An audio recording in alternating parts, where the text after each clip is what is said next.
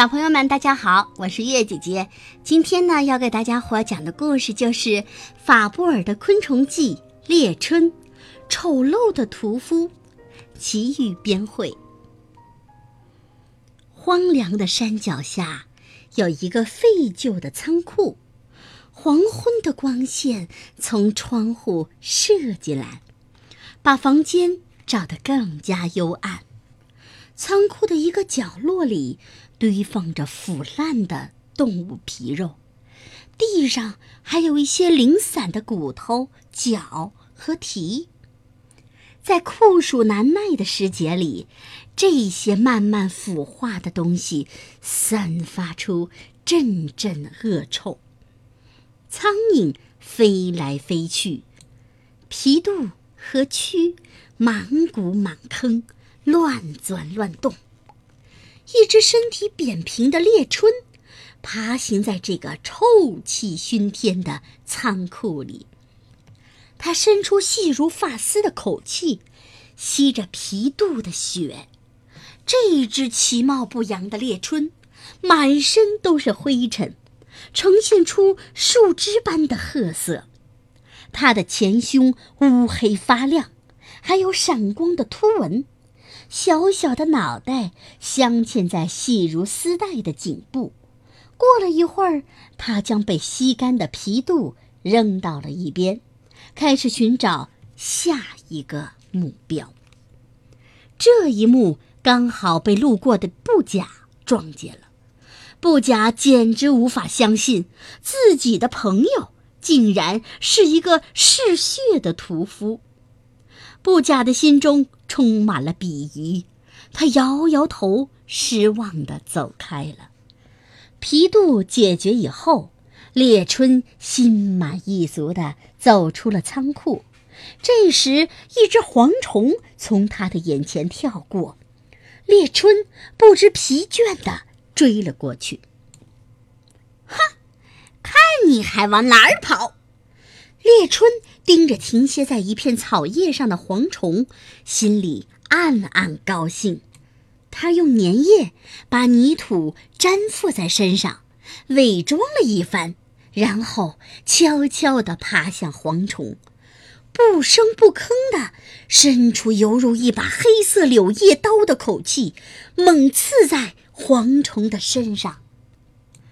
等到蝗虫没了动静。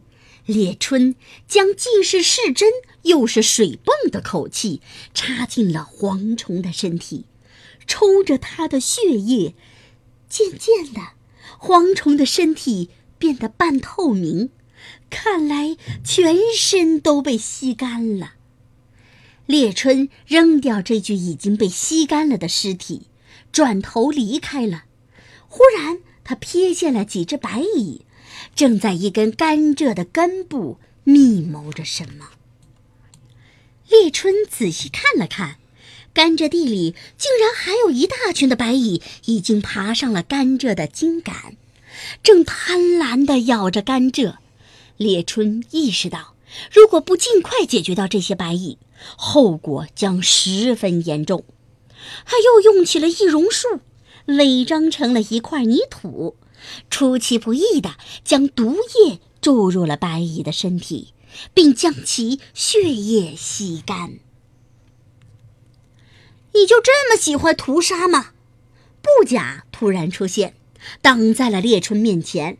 你屠杀蝗虫和皮肚也就算了，没想到你连这么柔弱可爱的小白蚁也不放过。哼，我真是看错你了，布甲。怒视着猎春，大声地说：“猎春疑惑地看着布甲，说：‘嗯，我不明白你在说什么。蝗虫的危害你是知道的，皮肚是毛皮的侵害者，也必须除掉。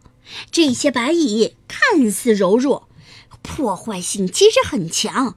如果不及时将它们清除掉，这片甘蔗可就毁了。’！”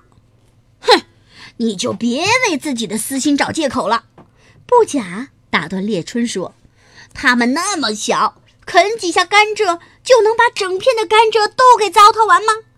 你就是看白蚁肉多味美，想把它们吃光。不假，我们是朋友，不是吗？是朋友就要互相信任。哼，谁跟你是朋友？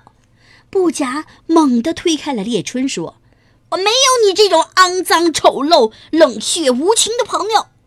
看看你灰头土脸的样子，真难看。”被推倒在地的列春看着怒气冲冲的布甲，缓缓地爬起来，在落日余晖中带着悲伤独自离开了。看着列春孤独离去的背影，布甲突然有些失落。他知道，如果列春对自己下手，自己或许不是对手，但列春却没有这么做。伤心难过的列春，不知不觉地来到了一座小木屋前。他仔细瞅了瞅，这间空屋也有一群白蚁，只要及时处理，就不会留下后患。他忘了刚才的不快，马上做好了战斗的准备。从木屋的门缝底下钻了进去，布甲再一次出现，将列春拽出了屋子。哼，你跟踪我！列春愤怒地说：“我本来想看看你要不要紧，谁知道你又在屠杀这些无辜的白蚁。”布甲也非常不高兴。无辜？这些小家伙能把整棵大树蛀空？我告诉你，你要是再拦着我，这座木屋就要毁在你手上了。布甲冷笑了一下，说：“哼，我不信，这么一座结实的房子，还能让小小的白蚁给毁了。”列春急了，上前一步说：“不信算了，让开。”布甲也上前一步，一字一顿地说。列春突然走上前，用头抵着布甲的头说：“我今天必须把这里的白蚁清理干净。”哼，那我也告诉你，有我在，你就别想伤害那些白蚁。两个家伙就像斗牛似的，互相抵着对方的头，谁也不肯后退一步。从黑夜到清晨，他俩像石化了一样。一动不动地僵持着。嘿，你们在干什么呀？甘蔗地出事儿啦！一只七星瓢虫落在了草叶上，着急地喊道：“列春和布甲赶紧松开对方，向甘蔗地跑去。”甘蔗地里一片狼藉，有好几排甘蔗都被吸干了枝叶，蛀空了内心。横七竖八的倒在地上，看看这些甘蔗倒的倒，断的断，再看看已经上前消灭白蚁的列春，不假感到深深的自责。忙完后的列春回过头，看见布甲仍呆立在原地，便轻轻地拍了拍布甲的肩膀，说：“嗯，没事儿啦，一切都已经解决了。”列春说完，便展翅飞向了小木屋。旭日在远远的前方冉冉升起，红彤彤的，非常好看。然而，在布甲的心里，他远比不上自己的朋友列春那么美。好了，小朋友们，你们知道吗？这个猎春呐，是昆虫中的斗士，哪怕对手是个巨人，他也会将其体液吸个精光。他独特的口气，既是带有麻醉的视针，又是抽取血液的水泵。然而，他不像有麻痹技术的木翅木昆虫那样，懂得解剖受害猎物的身体，了解受害猎物的神经中枢的奥秘。他只是漫无目的的折刺，直到将受害者刺伤。好了，小朋友们，我们今天的故事就说到这儿了，明天再见吧。